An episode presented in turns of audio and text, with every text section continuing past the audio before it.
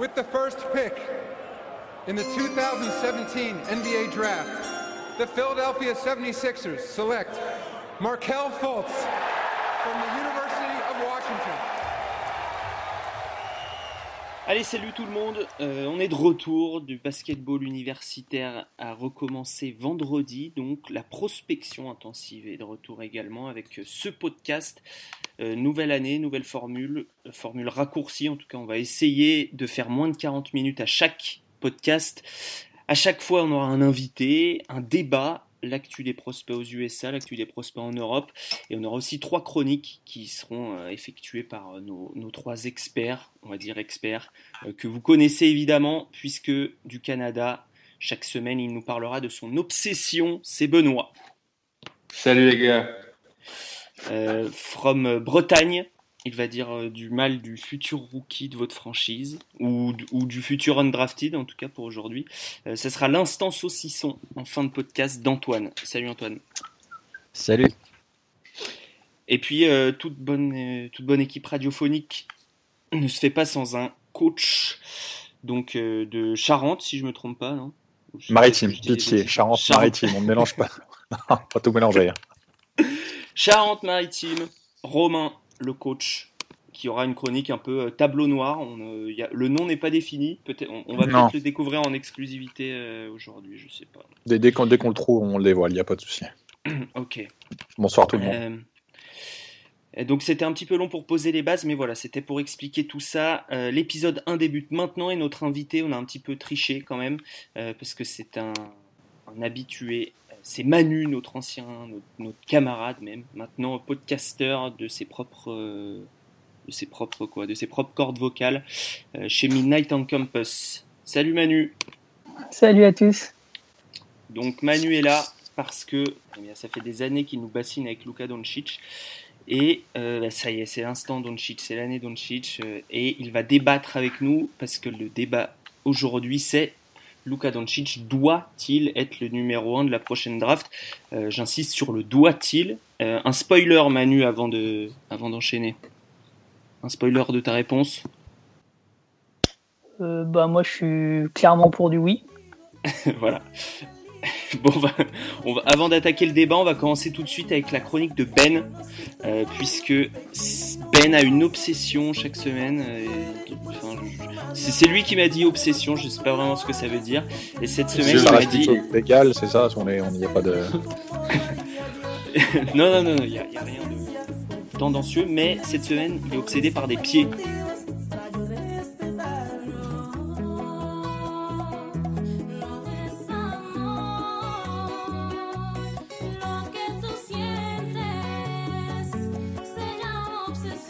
Oui. Bah... Il y a des hommes politiques qui ont le même problème, hein, mais bon. Euh, je, je, vous explique tranquillement, les gars. Je suis un obsessif compulsif. Quand je regarde des games de basket, ça m'arrive souvent d'obséder sur un truc. Et lorsque je regarde euh, Marvin Bagley, troisième du nom, la dernière merveille euh, de Duke, je regarde ses pieds. Euh, pour, vous, pour vous faire un portrait, que lorsqu'on regarde des espoirs universitaires, on voit souvent euh, on les voit souvent euh, exploser. On les voit souvent euh, faire, faire des mouvements le plus rapidement, avec le plus de puissance possible parce qu'ils ne savent pas faire rien d'autre, parce qu'ils viennent du, du, du, milieu AAU aux États-Unis et ils font, ils s'en sont toujours sortis en explosant partout. Marvin Bagley, troisième du nom, a un contrôle absolument incroyable sur son corps. Il n'explose pas euh, sans, euh, sans qu'il y ait de raison. Euh, il est capable de suivre, il est capable de suivre des, des, gens en défense un contre un sans trop de problèmes. je suis hier soir contre hier soir contre Michigan State. Michigan State l'ont mis dans des situations difficiles pendant les à peu près six minutes où il a été sur le terrain.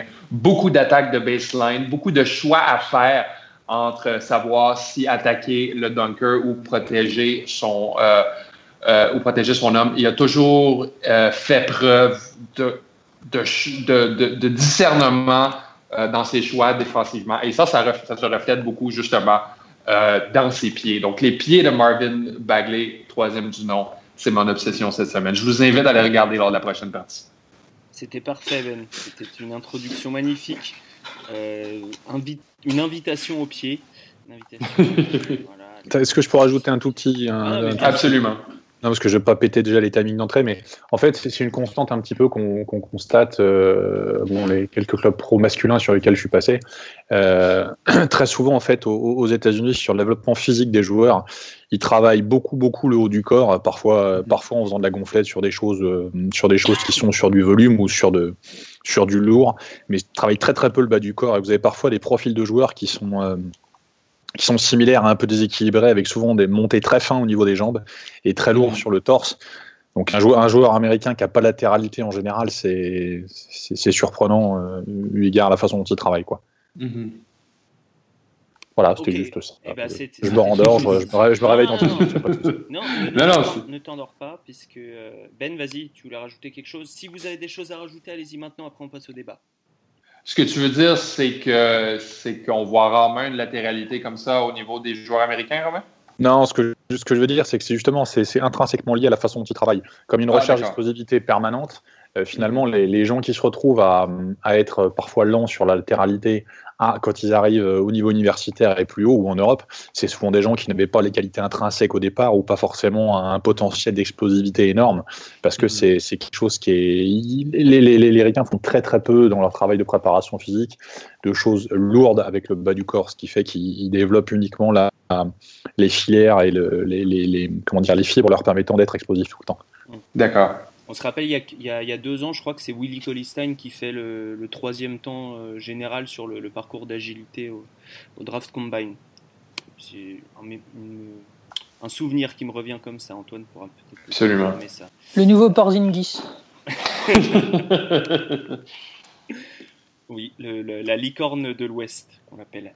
Euh, Mais je, je, crois que c'est un exemple de maturité aussi, beaucoup de justement de comprendre qu'est-ce qu'il fait sur le terrain et de justement prendre des décisions. Parce qu'il a pris beaucoup de décisions difficiles euh, hier en peu de temps, Marvin Bagley, et pas toujours, il n'a pas toujours pris la bonne. il a accordé des points, euh, mais il n'a pas pris de faute. Euh, il a pris ses décisions en fonction de ne pas prendre de faute. Puis j'ai trouvé, trouvé son, son, comportement et je trouve son comportement sur le terrain vraiment très intéressant. Ben, je vais te laisser enchaîner dans l'idée de ta chronique puisque je, je pense vu ce que tu dis, tu verrais bien Marvin Bagley peut-être tout en haut de la draft.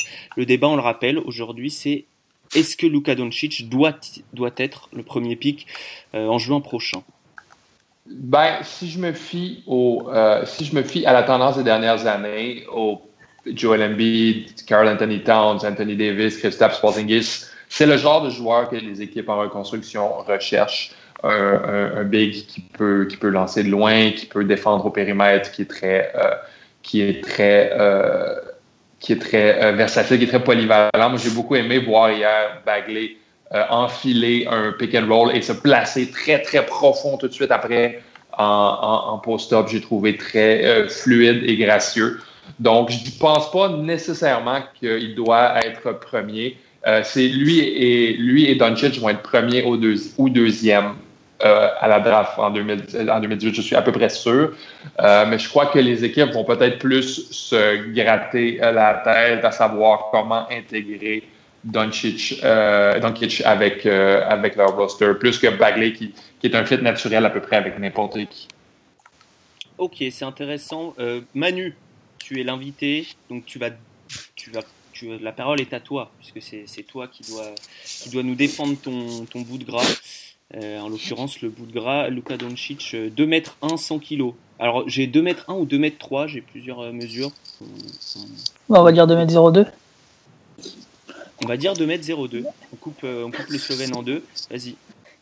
Bah, en fait, je suis un peu là sur ce, sur ce joueur. Pour moi, c'est le numéro 1 bis en fait, de Bagley. Sur ce que j'ai vu, c'est vraiment le joueur qui se rapproche le plus d'un first pick. C'est un joueur qui pourra jouer trois positions en NBA, 3, 4, 5. C'est difficile à dire pour l'instant sur euh, s'il doit être ou pas euh, le numéro 1. Franchement, moi je suis hésitant sur ces deux joueurs-là en fait. Même si j'ai un, une préférence pour, le, pour Doncic, mais euh, parce que c'est plus par rapport à son à son, à son talent intrinsèque, il est beaucoup, beaucoup plus fort qu'un qu'un Bagley à l'heure actuelle. Et sur le futur aussi, parce que il n'y a aucun, aucun, aucun freshman de cette classe-là qui peut faire ce que, ce que lui fait actuellement en Euroleague ou euh, en Liga. quoi. C'est ça, il, sera tout de suite prêt. C'est ça, la question. C'est ça. Tout de suite prêt et un, un potentiel euh, énorme, encore non exploité, malgré ce qu'il ce fait actuellement avec le Real Madrid. Pour ceux qui connaissent pas, on va peut-être recontextualiser le, le Doncic. Il a que 18 ans, alors il aura 19 ans quoi, en début d'année euh, prochaine. Euh, il tourne à 17 points, 6 rebonds, 4 passes en 27 minutes, moins de 2 balles perdues, 46%, 33 à 3 points, 86 au lancer franc. Et si on prend que l'Euroleague, il est complètement énorme, 21 points, quasiment 7 rebonds, 4 passes, 48%, 39 à 3 points et 90 au lancer, donc quasiment le 50, 40, 90. Peut-être une, opinion du, côté d'Antoine qu'on n'a pas entendu depuis le début du podcast. Euh, c'est super, super compliqué. On est, on est vraiment au début. Euh, et chez les freshmen, il y, a, quand même souvent une évolution au fur et à mesure de la saison. Quoi. Euh, Lucas Doncic, euh, j'adore, tout le monde adore. Euh, la, vraie question, c'est, euh, il est déjà en fait. Quelle est sa marge de progression? C'est, dur à dire. C'est très dur à dire. Alors que pour d'autres comme Marvin Bagley, la marge de progression, elle est, facile à imaginer. Sais pas. Dans, dans le mix, il y, a aussi quand même Ayton et Porter voire même Bamba. Bagley, Porter, Ayton et Bamba Ouais, je pense qu'après il y a un... Sexton et Jaren Jackson, on oublie Jaren Jackson Jr. Euh, je... pense qu'ils sont dans le mix pour les, les, top 3. Dans, pour être dans les top 3, je pense pas qu'ils peuvent rivaliser euh, euh, à, terme avec un Doncic, c'est pas possible. Quoi. Ok. Romain? Bah, Moi, je sans connaître forcément je connais pas beaucoup les autres. Ouais, je, je, connais pas forcément beaucoup beaucoup les autres. C'est vrai que bon, euh, le comment dire, Bagley, euh, a quand même un profil, profil très intéressant. Et ce que disait Benoît tout à l'heure, c'est un fit à peu près partout. Parce que c'est tout à fait le joueur, de, le joueur qui sort de fac dans une équipe un peu qui va vraisemblablement tanker ou autre, donc aura pas forcément grand monde et qui fera inévitablement de la place pour développer assez rapidement. C'est un joueur qui va pouvoir s'exprimer. Euh, après, Doncic, il a, il a, et là je suis tout à fait d'accord avec, avec Antoine, il a quelque chose qu'aucun joueur à l'heure actuelle de la, de la classe d'âge qui va se présenter à la draft, même les underclassmen qui vont se présenter, n'a. Euh, une expérience euh, professionnelle qui lui donne un, atout, un atout énorme. Je dis, je dis pas que ce que fait actuellement Franck Nidikina va, va influencer les générations de GM sur leur choix d'Européens, mais Franck aujourd'hui une maturité euh, sans pour autant dominer ni être un, joueur encore un franchise player comme, comme pourrait peut-être Doncic ou l'autre, mais Franck a une, maturité et euh, un comportement qui sont liés inévitablement au fait qu'on l'a mis sur le terrain quand il avait 16 ans et qu'il avait un rôle dans une équipe professionnelle euh, les années précédentes. Et ça, c'est quelque chose qui est impossible à quantifier en termes de valeur sur un, sur un joueur. Après, la nuance, c'est exactement ce que dit Antoine aussi, c'est aujourd'hui quel est le plafond pour, pour Doncic? Est-ce qu'il est déjà proche de son de son de, de, sa VO2 max pour les préparateurs physiques ou est-ce qu'il a encore un petit peu euh, un petit peu un petit peu de marge au-dessus même s'il a déjà bon atteint un niveau qui est euh, qui lui permet aujourd'hui de dominer en Euroleague. Euh, voilà c'est la, la, petite nuance c'est la potentiel possible potentiel réalisable. C'est peut-être un petit peu là. Mais il a il a tout à fait ce qu'il faut pour être pour être à mon avis mais j'ai une question pour toi Romain. Eh ben, toi vas-y. toi qui as l'expérience derrière le banc, puis qui, qui, qui, est habitué à gérer les égaux de joueurs, disons par exemple, que Luka Doncic se fait drafter par Cleveland et qu'on ne lui donne pas les clés de la voiture dès le départ, comment, comment tu crois qu'il va réagir? Bah, c'est dur à dire parce que ça dépend, ça dépend aussi du bonhomme, mais je pense que les équipes, elles, euh, elles travaillent quand même suffisamment sur l'aspect psychologique par rapport aux joueurs pour, pour être capable aussi de, de, savoir si les gens sont coachables ou pas. Hein. Les, cimetières sont pleins de héros, comme on dit, des, des joueurs qui pouvaient, ce qu'on appelle les, les Wuldak ou tu sais, c'est mhm, ces joueurs qui, auraient pu, qui auraient dû, mais qui n'ont rien fait. Et à côté de ça, des gens qui étaient peut-être un peu moins forts, mais beaucoup plus coachables ont réussi. Ça, c'est un paramètre, euh, c'est du loto. Tout dépend dans quelle mhm. franchise tu tombes, avec quel coach, avec quel staff, et puis quelle volonté les gens vont avoir pour te développer. Si, si, si on prend pour te développer, mais qu'on est sur le banc, moi, je reste persuadé qu'un joueur, et quel que soit le niveau, ça peut être en Pro A comme, comme en NBA, hein, un joueur ne se développe pas en restant assis.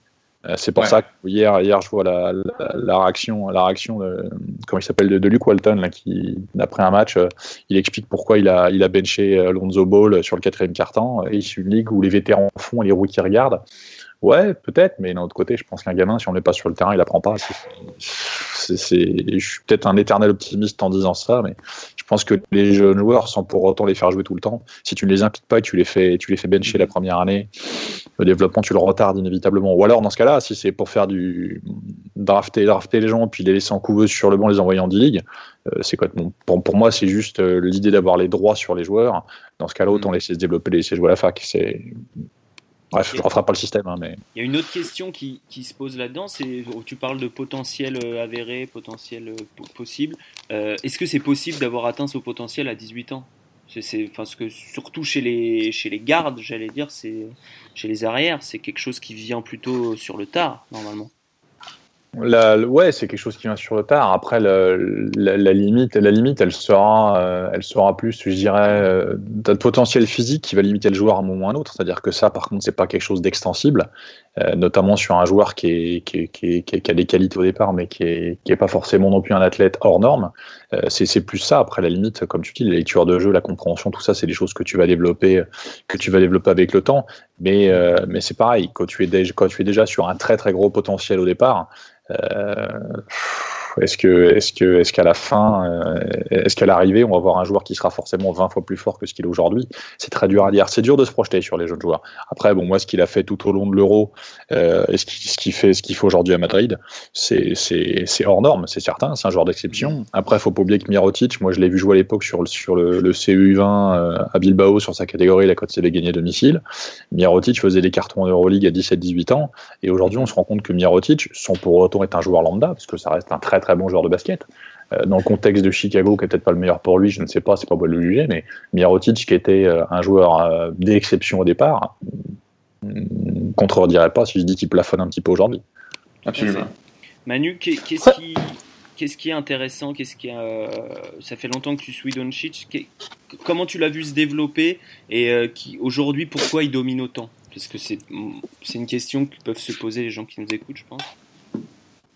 Après, plus pour répondre à, à, Ben sur, mhm. sur le fait que s'il est drafté par Cleveland et du coup jouera dans l'équipe de LeBron James, il a déjà montré sur la saison derrière notamment et l'Euro qu'il sait se mettre de côté et laisser faire euh, le mhm. leader entre guillemets. L'année dernière au Real Madrid, il a remplacé Sergio Llull, mais dès que Llull mhm. est revenu dans la rotation et a repris sa place, il a tout de suite su faire euh, allez, je me mets de côté, je sais ce qu'est mon rôle, je dois jouer maintenant poste 2, je joue poste 2 et je laisse euh, Sergio Liu mener la balle, prendre toutes les décisions. À l'Euro, il a fait la même chose, mais avec Dragic. Il peut pas prendre la place d'un Goran Dragic, c'est impossible. Et justement, il a bien su, tout, tout au niveau de l'Euro, justement s'écarter un peu mhm. plus. Et quand, fallait, euh, quand il prenait la place de Dragic, quand il était sur le banc, il a step up son niveau et on a vu ce qu'il a donné. Après, mhm, pour, pourquoi il domine? Franchement, je ne sais pas, mais euh, il est juste exceptionnel. Quoi. Après, moi, je trouve qu'il a vachement progressé, notamment euh, au lancer franc. C'est tout con, mais euh, je trouve qu'il est beaucoup plus adroit cette année au lancer franc que l'année dernière où il en ratait beaucoup. Cette année, il doit être, bah, comme tu disais tout à l'heure, il a plus, plus ou moins 90%, alors que l'année dernière, il était à beaucoup, beaucoup moins. Après, ce qui me gêne avec lui encore, c'est que des fois, il fait un peu le foufou et qu'il fait un peu euh, des rookie mistakes, entre guillemets. Il a 18 ans. Hein. Ouais, voilà, en fait, c'est ça. il garde la balle pendant 20 secondes, il fait des crosses, mais sans bouger en mhm. final. Et il reste 2 secondes et il, est planté là, et du coup, il, fait, il envoie des parpoints à 3 points. Mhm. Et au final, c'est ça qui lui, qui lui manque un peu, c'est euh, encore justement de du basket IQ, quoi. C'est ce qu'au final qu'un joueur aura et va apprendre avec, avec le temps. Mais après, voilà, moi, c'est tout ce que, enfin, tout ce que je veux dire, c'est un gamin qui sait tout faire déjà à 17 ans, 18 ans, donc il a juste à s'améliorer en fait. Et cette amélioration-là viendra avec le temps. Quand il aura beaucoup plus d'opportunités, il va. Mhm. S'il reste au Real Madrid, il aura les clés du Real Madrid. Il a quasiment déjà les clés de la sélection slovène. Donc euh, voilà, à 18 ans, c'est quand même assez, assez fou. Et après, c'est sur la NBA. Est-ce qu'il arrivera à s'adapter? Pour moi, pas dès sa première année, parce qu'il a quand même quelques défauts, notamment sur euh, le déplacement latéral, où il est quand même assez on l'a vu contre, le, Barcelone, euh, c'était il y a deux jours, où, il se prend un Américain pendant 2-3 minutes. Le mec le poste poste bas, il lui a mis 10 points dans la tête en 5 minutes. Donc mhm. euh, c'est à, ce niveau-là qu'il doit, doit encore progresser. final, mais ça viendra avec le temps. Et s'il va en NBA, je pense qu'il il saura il aura la capacité à apprendre vite. De, je crois que c'est un problème physique? Bah, physique, non, parce qu'il a... européen, il a, il a un physique. Voilà, il a déjà le physique, quoi. Mhm. Ouais, c'est pas mhm. un Janan Moussa qui est, qui est encore une allumette, quoi. Là, euh, donc, si, c'est vraiment un, mec qui est tanké pour son âge.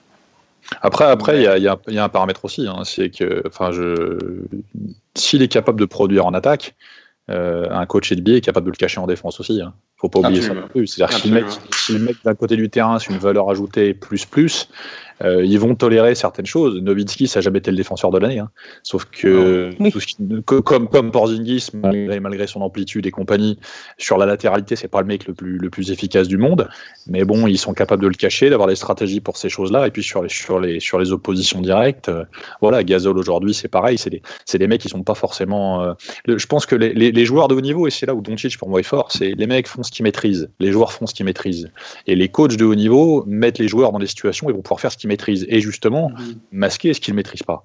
Euh, là, tu parlais tout à l'heure du leadership qu'il a pris. Pour moi, son évolution lancée franc, c'est la tronche essentiellement. C'est le gamin, il a passé un cap dans sa tête, dans sa stabilité émotionnelle, et ça, c'est quelque chose d'important. Et s'il a su se mettre en retrait sur le retour de Yule euh, et, par rapport à Dragic en sélection, c'est aussi parce que le gamin est supérieurement intelligent pour moi et comprend.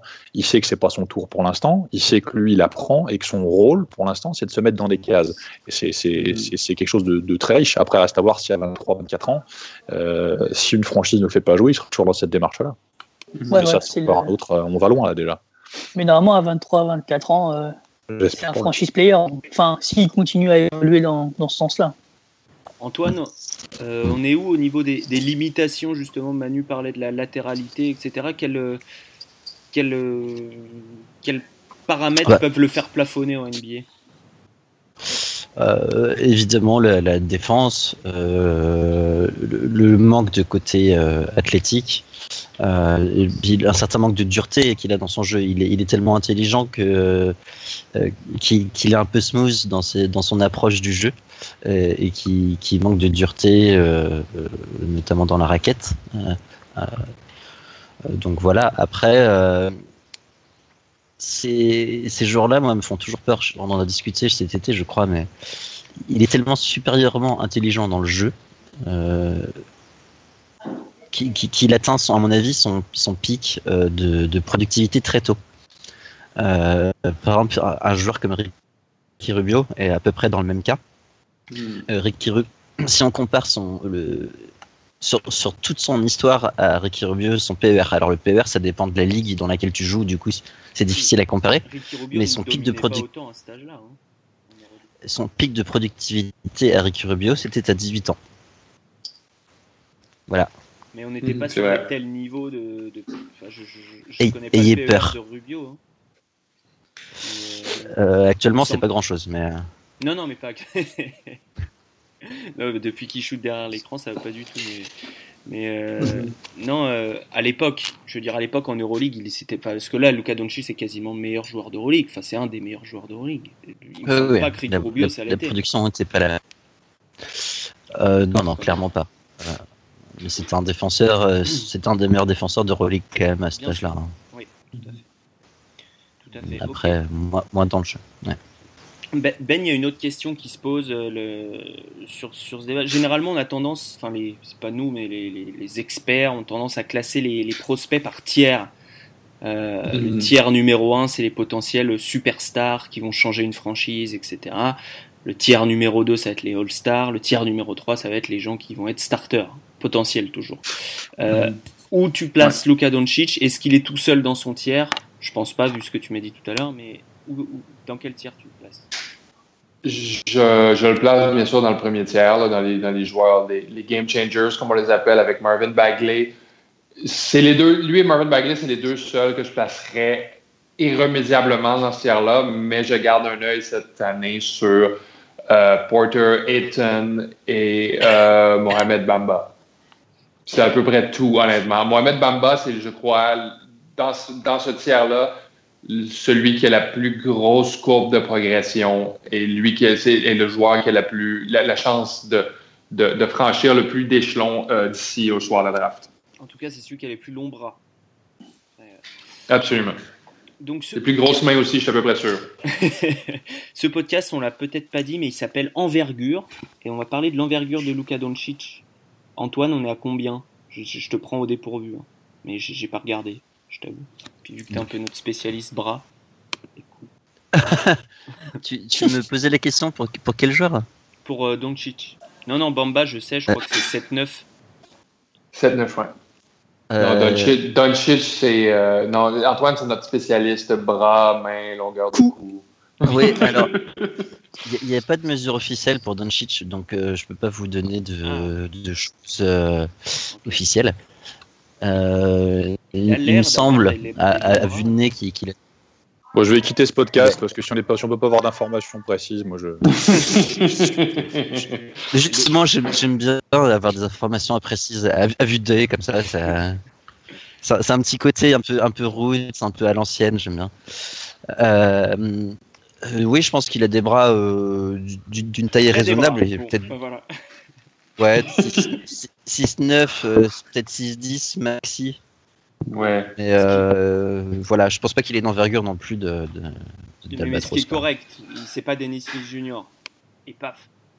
Euh, et- exactement. C'est quel joueur donc qui a une envergure de 2 pouces plus petite que, que sa grandeur? Je pense que c'est un joueur de. Kansas. Et non, c'était pas Dylan Brooks. Ah non, c'est Zvi Mihailiuk. Qui- Oui, c'est ça, Svi. Il, y a, il, y a- il y a une enver- il fait 6 et 8, je crois. Il y a une envergure de 6 et 5, quelque Et chose pour, du genre. pour sa défense, il est ukrainien. Je suis pas sûr que les proportions soient toujours respectées à la naissance. Euh, C'est Tchernobyl. Euh, est-ce que vous voyez, est-ce que on peut conclure ce débat en disant que bah, tout le monde a dit non J'ai l'impression que qu'il ne doit pas être. En tout cas, c'est pas forcément lui qui va être le, pro- le prochain first pick. Dans quelle équipe il, quelle équipe aura intérêt à le choisir en premier?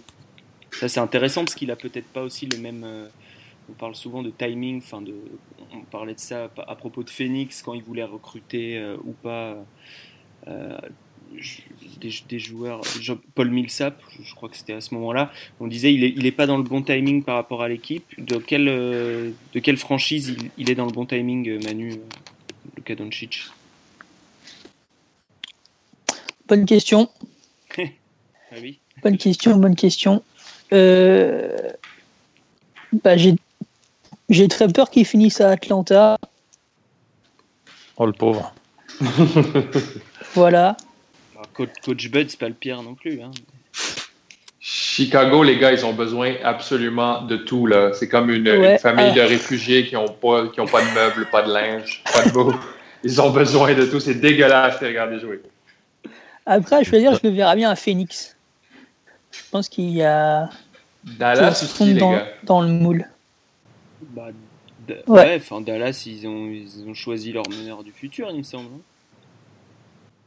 C'est clair, mais je veux dire, euh, Doncic peut jouer 1, 2, 3, peut-être même 4 renforçants. Donc, euh, je pense qu'on peut il, peut, il, peut, il peut partager le, le- il peut partager le, le futur avec Dennis Smith Jr. quand il Sur- veut. sur sur un jeu comme ça, c'est euh, Memphis aussi euh, que j'ai que, que- que j'ai vu jouer dans la semaine, aussi un jeu un peu un peu atypique et euh, fait jouer les fait jouer les grands de les grands à l'extérieur, les petits euh, ça, ça- Mhm. c'est c'est intéressant, c'est des choses comme ça, ouais. Ouais, c'est ça qu'il lui faudrait, tu penses, Romain C'est des, des, des, choses qui se rapprochent, on va dire, Ouais, je- du... Moi, moi je pense que pour un. Non, pas, forcément que se rapproche du jeu, du jeu européen, mais pour un joueur, européen, à mon avis, il faut quand même qu'il y ait un minimum d'organisation et de cohérence dans la façon de jouer et, autour et l'environnement. Parce que bon, là, en plus, tu, parles d'un jeune joueur qui a pas forcément une grosse expérience pro, mais qui sort du Real, euh, où les choses sont quand même, euh, t'as un staff, t'as un coaching staff qui est quand même expérimenté, les choses sont carrées, structurées. Euh, si tu tombes sur une franchise NBA, euh, sont toutes sérieuses les franchises NBA, mais avec un coaching staff ou, ou une organisation où les choses sont un petit peu, un petit peu au petit bonheur la chance, comme ça arrive parfois. Euh, je sais On pas. oublie Chicago. Exactement. Bah, Ils peuvent- ils peuvent avoir Ouais. changé de d'organisation d'ici là. Et puis, euh, Fred Hoiberg, c'est pas le pire des coachs. hein. Non, Fred Hoiberg, non, je suis d'accord. Mais après, pour, par l'organisation de Chicago, ça fait 20 ans que tout le monde espère que les choses vont changer là-bas quand même. Puis bon, ça fait voilà. Après derrière, euh, derrière, je c'est c'est difficile de se faire une idée avant, mais je pense en tout cas qu'il faut il faut voilà il faut une structure, il faut une, une, une identité. euh, là là où pour moi les Spurs sont forts et beaucoup plus forts que la plupart des équipes, c'est que vous pouvez mettre n'importe qui à San Antonio. C'est ce que je me la réflexion que je faisais l'autre fois en faisant jouer Rudy Gay. Rudy Gay qui est, passé pour être une diva partout, un mec talentueux, mais une diva partout. Aujourd'hui, c'est un mec au service de son équipe. Pourquoi? Parce qu'il y a des endroits, quand tu arrives, tu sais ce que tu dois faire, et puis tu sais que tu n'as pas le choix de toute façon. Et, c'est pour moi, pour moi, voilà, c'est cette équipe-là, San Antonio, tu peux mettre n'importe qui, le mec entrera dans le moule. Hum, Oui, mais c'est toujours, euh, euh, cette histoire-là. Mais on va dire que est-ce que Luka Doncic est capable de, briller autrement que- qu'en étant dans un contexte favorable comme euh, celui de, de Spurs ou d'une institution qui, qui pose déjà les bases et qui, et qui fait que c'est beaucoup plus facile de s'intégrer. La, la- la question, je la retourne, est-ce qu'il a le choix? Mhm. Ah non, Ouais, il l'aura pas. ça. Il- Il l'aura pas. Le mec n'aura pas le choix, de toute façon. Donc, si non. tu veux exister, de toute façon, tu vas devoir être efficace. Donc, euh, dans tous les cas, euh, faut pas. Je pense que voilà, là, on est sur, sur des projections et on, on, imagine des choses, mais de toute façon, c'est l'essence même du haut niveau. Tu prépares 99% du temps des choses qui ne vont pas arriver. Et puis, ce qui arrive, finalement, c'est le truc que tu n'as pas préparé. Donc, c'est. Ce sera le mot de la fin. Une belle tirade sur le professionnalisme. En tout cas, la fin du débat. Euh, puisque je crois que vous êtes tous tombés d'accord pour dire que Luka Doncic peut être numéro 1, mais que d'autres peuvent l'être aussi, puisqu'on a une, une classe de freshmen euh, qui n'est pas très profonde, c'est-à-dire qu'on n'a pas, euh, comme l'année dernière, une draft qui va être bonne jusqu'au 30e pic, mais euh, 30 voire 40 même. Euh, mais par contre, le- les, les plus forts sont très très forts. Pour euh, faire une belle répétition. Euh, je vous propose de passer à la chronique de Romain, qui n'a pas de nom, mais où il va nous décrypter un petit peu euh, bah, à chaque fois une, une histoire de, de coach, quoi. Donc là, tu, tu as décidé de t'intéresser euh, à des attaques NBA qui se ressemblent et à leurs conséquences sur euh, bah, leur- le recrutement, on va dire. Coucou tout le monde, alors euh, je vous retrouve aujourd'hui pour vous annoncer que j'ai lancé mon activité de coaching. Ouais, je me suis bon, je me suis un petit peu, euh, je vais essayer de faire des choses de simples et, et- et compréhensibles, mais j'ai j'ai regardé un petit peu, je regarde un petit peu plus de Ces derniers temps parce que bah, j'ai du temps par la force des choses, et, euh, et ça fait quand même longtemps que je ne m'étais pas penché de cette façon-là sur. Euh, j'ai pas vu autant de matchs, quoi. J'ai vu plus de matchs ces, ces 15 derniers jours que, ces 15 dernières années quasiment, et, euh, en fait, je me, suis rendu compte que effectivement l'évolution, bon, le, small ball est quelque chose aujourd'hui très très présent et que énormément d'équipes se retrouvaient finalement à avoir des, playbooks pour, pour certaines qui étaient, je parle des équipes structurées, hein, qui, seraient, qui, qui, se rapprochaient, se beaucoup, qui avaient beaucoup de points communs.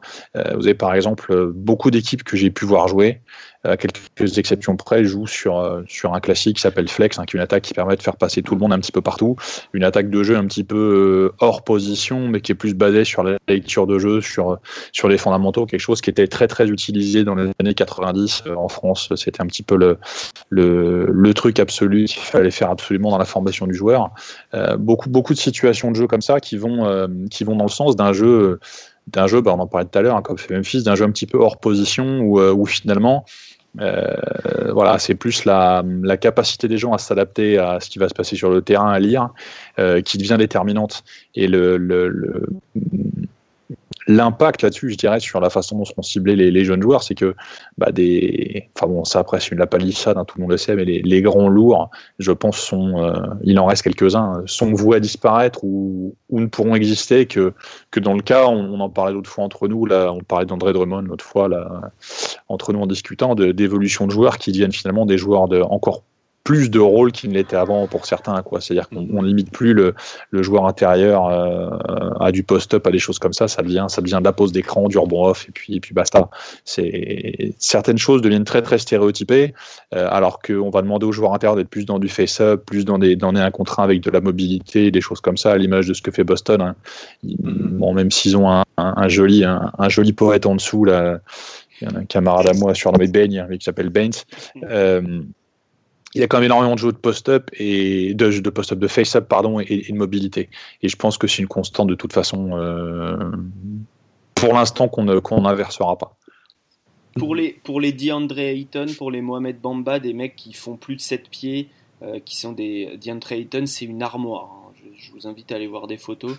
Euh, ça peut poser un problème, en tout cas, ça peut faire baisser leur cote. contrairement à une époque, je dirais au début des années 2000, même fin des années 90, où plus, plus on était Golgoth, mieux c'était. quoi. Pas, forcément, parce qu'à partir du moment où tu as la mobilité, je pense que regarde, regarde Rudy Gobert. Aujourd'hui, euh, Utah a perdu Gobert. Euh, avec Utah un très bon coach, un très bon coaching staff, une équipe qui joue très bien. Et on voit que sans Gobert, c'est pas le même impact. Parce que de toute façon, un, mec de 7 pieds, quoi qu'il arrive, il te servira. S'il te sert pas forcément beaucoup en attaque, si tu ne l'exploites pas comme, comme première lame en attaque, tu l'exploiteras défensivement. Parce que défensivement, un mec de 7 pieds, hein, pour reprendre les mots d'un coach français, un mec de 2m10 à la fin d'un match, il fait toujours 2m10. Hein. Donc, euh, donc ça, c'est ça, ça, a toujours une vraie utilité. Après, il y a aussi un autre paramètre, hein, c'est que le jeu de pick and roll, on a bon faire ce qu'on veut, euh, ça, ce sera une constante, et le jeu de pick and roll existera toujours. Des grands sur le jeu de pick and roll, il en faut. Alors après, si c'est pour être sur des grands qui, euh, ce que j'ai vu l'autre fois de Miami à Sun Whiteside, qui a une lecture dramatique sur ses rôles, qui part dans les aides, qui s'en, qui plafonne complètement. Bon, si c'est pour, pour ça, évidemment, c'est moins intéressant, mais un mec efficace sur des rôles, c'est toujours bon. Ce que je parle, c'est vraiment un projet de construction d'équipe. Euh, des grands, il en faudra toujours. Des grands, il en faudra toujours, mais on sera plus. Je pense qu'aujourd'hui, euh, un mec un peu de mobilité sera plus à même d'apporter quelque chose qu'un qu'un vrai 5 type. Mais des vrais 5 types, il y en aura inévitablement toujours, parce que c'est aussi, aussi un petit peu le fond de commerce du basket, ça d'avoir des joueurs de grande taille. Eh bien, je te remercie. Est-ce que tu. C'était fini? Non, non, j'allais dire que j'avais fait une belle réponse de Normand, mais euh, bon, c'est. bah, mais globalement. Euh, ta réponse était peut-être bien sympathique, mais peut-être pas. Euh, ben, est-ce que tu as une question à poser euh, à Romain avant que, avant qu'on enchaîne sur l'actualité? Je, je, je, vais essayer d'aller vite, mais on va quand même parler de ce qui se passe euh, au niveau des prospects. Non, mais moi, les gars, je dois partir. Ah. Donc, je vous souhaite bonne fin de podcast et on s'en reparle, on s'en reparle au prochain. Oui, tout à fait. Merci beaucoup pour ta présence, Ben, qui était encore une fois illuminante. À plus. Salut. dans, dans tous les sens du terme. c'est pas gentil de se moquer les, des absents quand même. On reviendra, reviendra pas sur sa, sur sa lubie des pieds, hein, parce qu'on va pas. Non, euh, non mais c'est un, un, fétichisme comme un autre, mais c'était un petit peu. Et peut-être qu'au Québec c'est normal aussi. C'est vrai. Personne ne sait.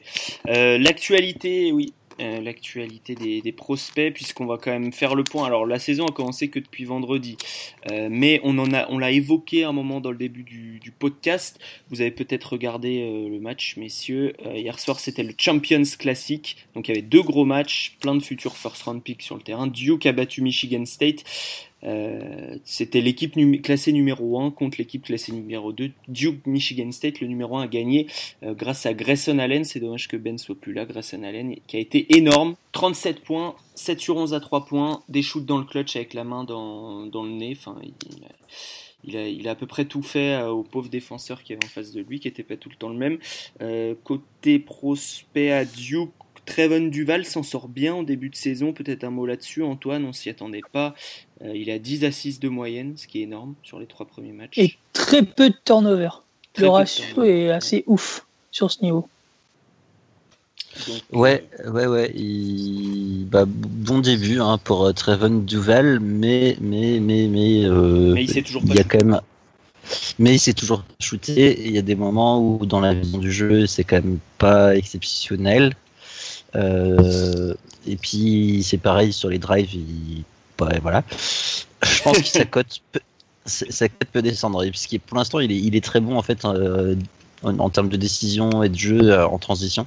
Euh, sur jeu placé, c'est pas encore ça. S'il évolue pas, sa cote descendra par rapport. actuellement, il est, il est, un peu trop haut par rapport à ce qu'il monte sur le terrain sur ses premiers matchs. Je pense. Après, je trouve que les, tous les meneurs là,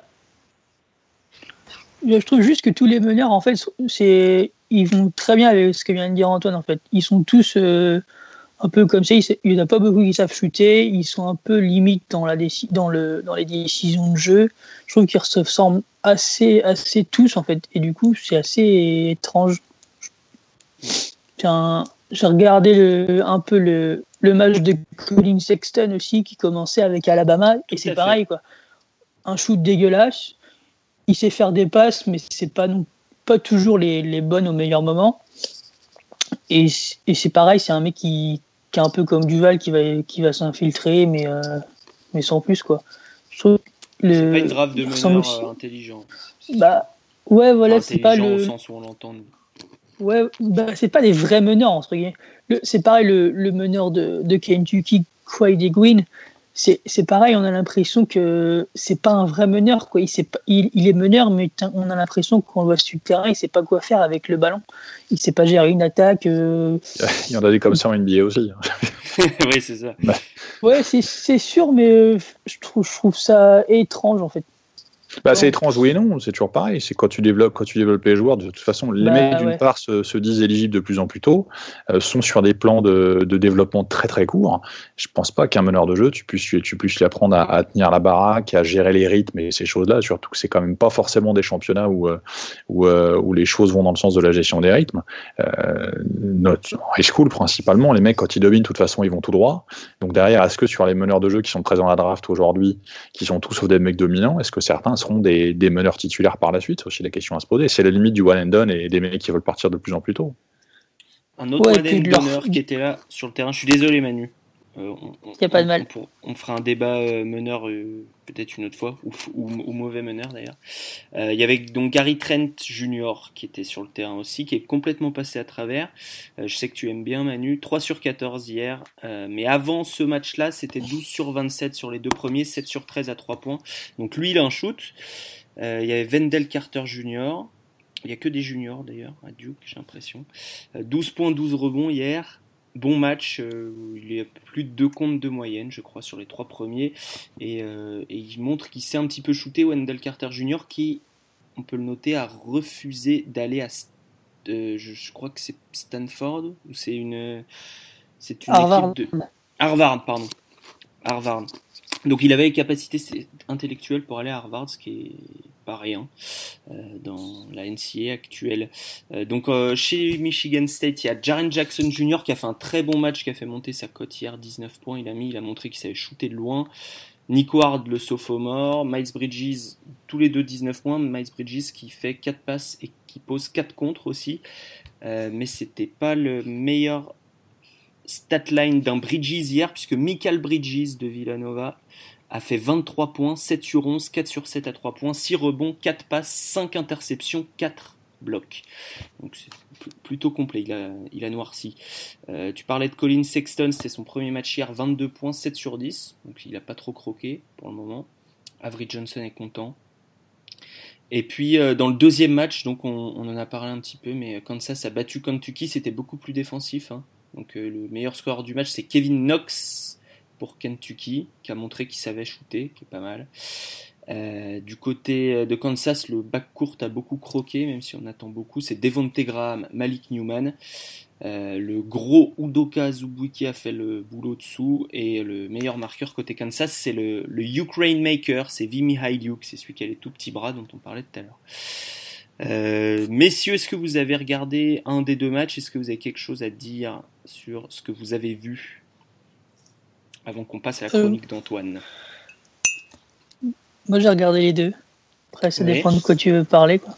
Bah, dis-moi peut-être une quelqu'un qui t'a impressionné, si, on devait, si tu devais retenir une seule chose, au-delà de Grayson Allen, qui est sur le Redemption Tour.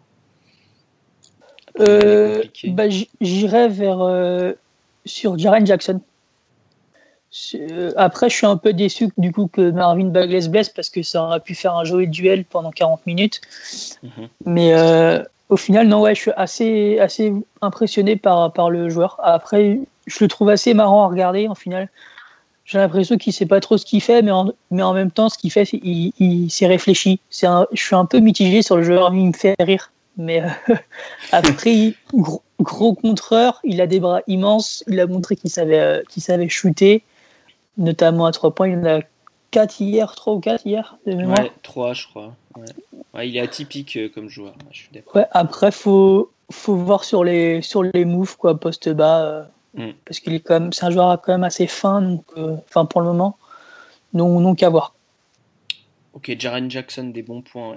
il, a, il, a, marqué hier, il est freshman. Hein. donc, grosse équipe mm. de Michigan State. S'ils sont prêts comme ça à cette époque de l'année, c'est quand même pas bon pour les autres en mars. Quoi généralement.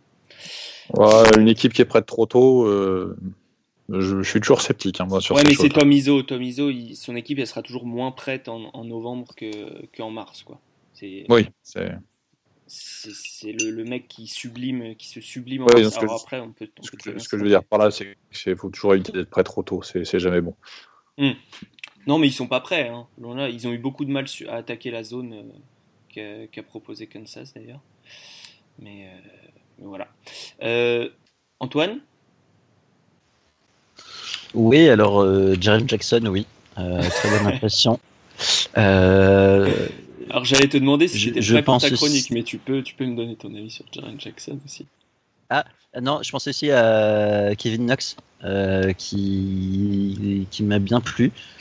voilà, je pense que lui aussi est dans la mock draft du prochain Rivers. il, il risque de monter parce que parce que voilà, j'ai bien aimé ce qu'il a fait. Bon, et eh ben c'est bon à savoir. Est-ce que tu es prêt à dire du mal de quelqu'un?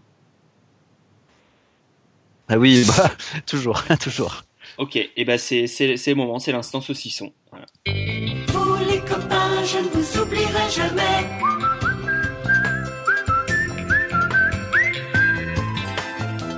Goûteux, vrai et généreux, bâton de berger de Justin Bridou des copains et du goût.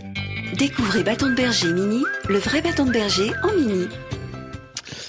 Euh, bah, pour l'instant saucisson, euh, donc euh, voilà, c'est pour introduire cette, cette, rubrique absolument géniale qui sera pour tous les gens qui balancent des briques et qui font de la merde. Voilà, parce que le, saucisson finalement, alors je me suis quand même pas mal renseigné sur sa, fabrication et c'est pas fait du tout avec les parties les plus nobles du, du porc. D'où l'instance saucisson qui peut être associé à. C'est un peu le, reste des bons prospects. Quoi. Je pense qu'on vient vraiment de passer un cap en termes de, en termes de, de, ligne, éditoriale. C'est pas mal. C'est ça. c'est important de savoir pourquoi ça s'appelle l'instance saucisson. C'est parce qu'Antoine l'a voulu, mais après il fallait justifier. quoi. C'est ça. À la différence que les saucissons c'est bon, et donc voilà, les joueurs dont je vais parler euh, ne sont pas bons. Euh, donc, euh, donc voilà. Euh, j'ai choisi de m'attarder aujourd'hui, histoire de l'enterrer une bonne fois pour toutes, euh, à Marques Bolden, ce cher pivot de Duke, qui était très très attendu euh, l'année passée, puisqu'il était 16e au classement risky des meilleurs lycéens. il était, je pense, dans la loterie de toutes les mock drafts 2017. et en fait, bah, il n'a rien fait hein, l'an dernier. Et on se disait, bon, il va peut-être évoluer, il va peut-être peut grandir, il va peut-être avoir envie de jouer au basket, il va peut-être avoir envie de bouger son cul un peu sur le terrain, euh, et, puis de, courir un peu, et puis de défendre. Euh, et en fait, non. Voilà.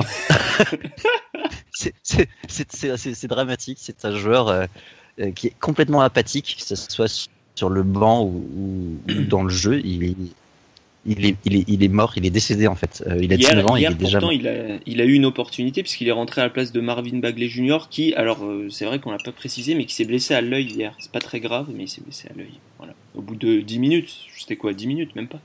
8 minutes? Euh, Ouais, c'est ça. Euh, je crois que c'est 10 minutes.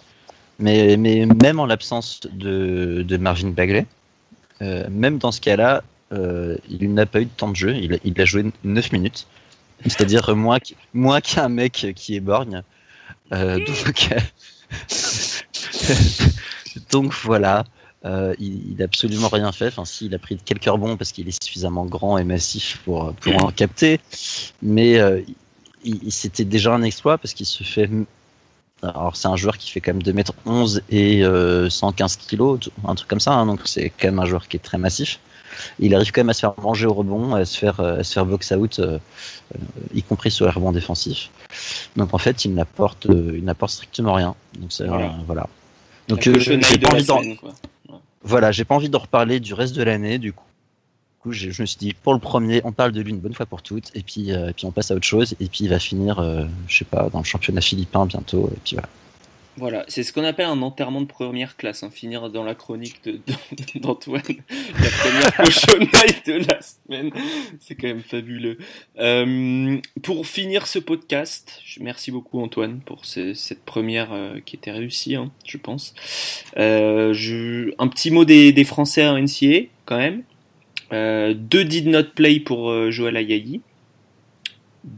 Un did not play pour Olivier Sarr son autre match, il a joué il 9 blessé. minutes. Il était blessé. Bon. Son autre match, il a joué 9 minutes, un turnover et deux fautes. Donc c'est pas très productif. Euh, Yves Pont a joué aussi un did not play et il a joué 4 minutes. 4 minutes l'autre avec une faute personnelle, pareil. Kylian Tilly fait un bon début de saison. Euh, Gonzaga gagne largement à chaque fois, donc euh, il joue pas énormément, mais il fait 9.12 rebonds, 8.5 rebonds en étant efficace. Donc, euh, donc je pense que Mark Few est satisfait. Il est toujours dans le 5, même s'il y a ce bon vieux Rui Hashimura qui pousse derrière. Notre, notre japonais préféré. Et puis il y a un cinquième français quand même en NCA, c'est Renatan Ona Embo, dit son vrai prénom. Euh, il joue à Tulane. Il est coaché par Mike Dunleavy Senior. Quand même, il est dans une grosse conférence. C'est pas une conférence majeure, mais c'est une belle conférence. Il y a Cincinnati, il y a Wichita State. Et, euh, il joue à peu près 30 minutes par match pour l'instant. Il est titulaire. Et il fait 14-2-2 et 11-2-9 euh, sans perdre trop la balle. Le 9 étant les assists. Donc donc c'est un début de saison plutôt réussi de victoire pour Tulane dont la dernière euh, à Brooklyn, il me semble. Contre une petite équipe. Tulane reste une petite équipe quand même. Voilà, et euh, pour parler de Zanan Moussa, Musa, vous dites comme vous voulez, moi je dis Moussa, euh, le Bosnien qui joue à CD Vita en là, et eh bien il est à, en Eurocop, il tourne pas mal, il a joué 5 matchs, 13 points, 3 rebonds et demi, plus de 50% au shoot, 46% à 3 points, donc il a, il a un bon poignet, voilà. Je trouve ça scandaleux la liberté que tu prends avec les, les noms des joueurs comme ça, c'est effrayant. tu vas avoir deux Bosniens devant chez toi, tu, tu, tu, tu vas. Euh, est-ce que, est-ce que vous avez euh, un mot de la fin, Manu, vu que tu es l'invité spécial, est-ce que tu peux conclure par un mot? Euh, Non. Non, ce sera le mot de la fin. Merci beaucoup. Et, euh... non, j'ai pas d'idée précise. Non, non, mais, euh, mais merci d'avoir été parmi nous. Euh, tu reviens bientôt. Euh, on va refaire des podcasts centrés sur Luka Doncic de toute façon. Et puis, vous avez eu un petit peu une idée de ce à quoi pouvaient ressembler les podcasts cette année. C'est plutôt sympa. c'est un petit peu, c'est un petit peu trop décalé par moment pour Romain qui, qui a failli quitter podcast en cours d'émission plusieurs fois, notamment au moment du saucisson qui, qui va le passer. Mais sinon, euh, mais sinon merci, euh, merci à tout le monde d'avoir euh, d'avoir été là. Merci, merci Romain, merci Antoine, merci à Ben qui est déjà parti. Et à bientôt. À bientôt. Salut.